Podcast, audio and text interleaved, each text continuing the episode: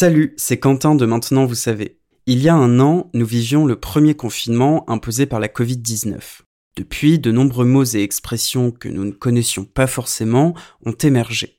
Tout au long de cette dernière année de crise sanitaire, l'équipe de Maintenant vous savez a décrypté pour vous ces nouveaux termes. De la distanciation sociale au passeport sanitaire en passant par la dette Covid, retour cette semaine sur sept mots qui font désormais partie de notre vocabulaire. Qu'est-ce que la distanciation sociale?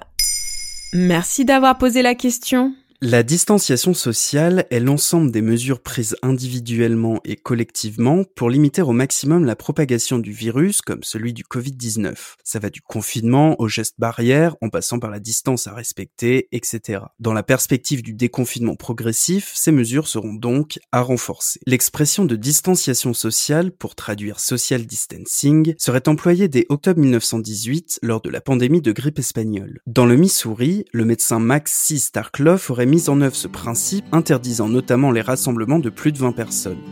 Nous voilà bien punis, on a l'air fin maintenant, obligé de regarder LCI, obligé de regarder le président. Une fin de confinement n'annonce pas un retour à nos vies d'avant le confinement loin de là. Surtout qu'aucun remède au virus n'a encore été trouvé et que sa propagation reste effective. À partir du 11 mai, s'il y a des confinements, il sera donc progressif et ne pourra s'envisager sans le maintien drastique des mesures de distanciation sociale, et cela pour une durée indéterminée. Attends, c'était déjà chaud à tenir pendant les deux mois du confinement, on va pas en plus les garder après. Dans son journal de confinement qu'elle tient dans le magazine Télérama, la philosophe Cynthia Fleury analyse redécouvrir qu'il nous faut des espaces vitaux autour de soi, plus volumineux, n'est pas qu'une contrainte. Une lecture philosophique de l'épreuve qui nous attend collectivement et sur laquelle individuellement nous pourrions agir. Ouais, vas-y, envoie la liste exhaustive, je sens bien qu'il va falloir s'équiper avant de ressortir. Tout d'abord, rappelons les gestes barrières. Ne pas se serrer la main, éviter toute étreinte ou embrassade, tousser dans son coude ou dans un mouchoir avant de le jeter, se laver les mains régulièrement au savon ou avec une solution hydroalcoolique, et de mettre un masque à partir du moment où l'on se trouve en présence d'une personne hors de son cercle de confiné. Tu veux vraiment qu'on parle de la blague des masques là?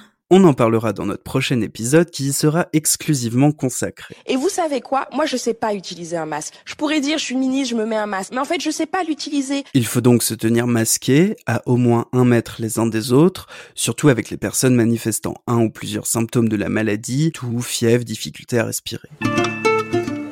Quand ça sonne, c'est très dangereux d'essayer de monter dans le train. Attendez le prochain, il arrive tout de suite. Pour se déplacer, il faudra privilégier la marche ou le vélo. Les transports en commun reprendront eux aussi progressivement et dans la mesure où ils sont des espaces de concentration des personnes, ils sont à éviter quand cela est possible. Valérie Pécresse, présidente de la région Île-de-France, interpelle Est-ce qu'on imagine aujourd'hui remettre 5 millions de personnes dans des métros et dans des RER e De manière générale, il faudra limiter les déplacements extérieurs au strict minimum, même s'ils seront de nouveau autorisés librement à partir du 11 mai. Le télétravail reste donc à privilégier lorsqu'il est possible dans la première période de déconfinement. Plusieurs lieux de rassemblement des publics comme les bars, restaurants, théâtres et cinémas resteront, eux, fermés. Mais si on déconfine, on risque pas de relancer l'épidémie? Dans la mesure où le nombre de contacts va croître de nouveau, il faudra réduire la probabilité de transmission du virus. Le dépistage massif est un moyen complémentaire envisagé par Emmanuel Macron. Le 11 mai, nous serons en capacité de tester toute personne présentant des symptômes, a-t-il promis, avec un bémol, nous n'allons pas tester toutes les Françaises et tous les Français, cela n'aurait aucun sens.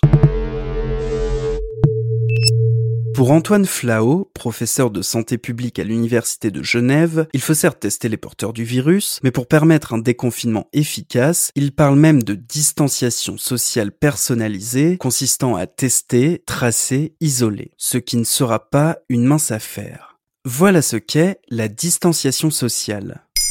Maintenant, vous savez. En moins de 3 minutes, nous répondons à votre question. Que voulez-vous savoir? Posez vos questions en commentaire sur les plateformes audio et sur le compte Twitter de Maintenant, vous savez.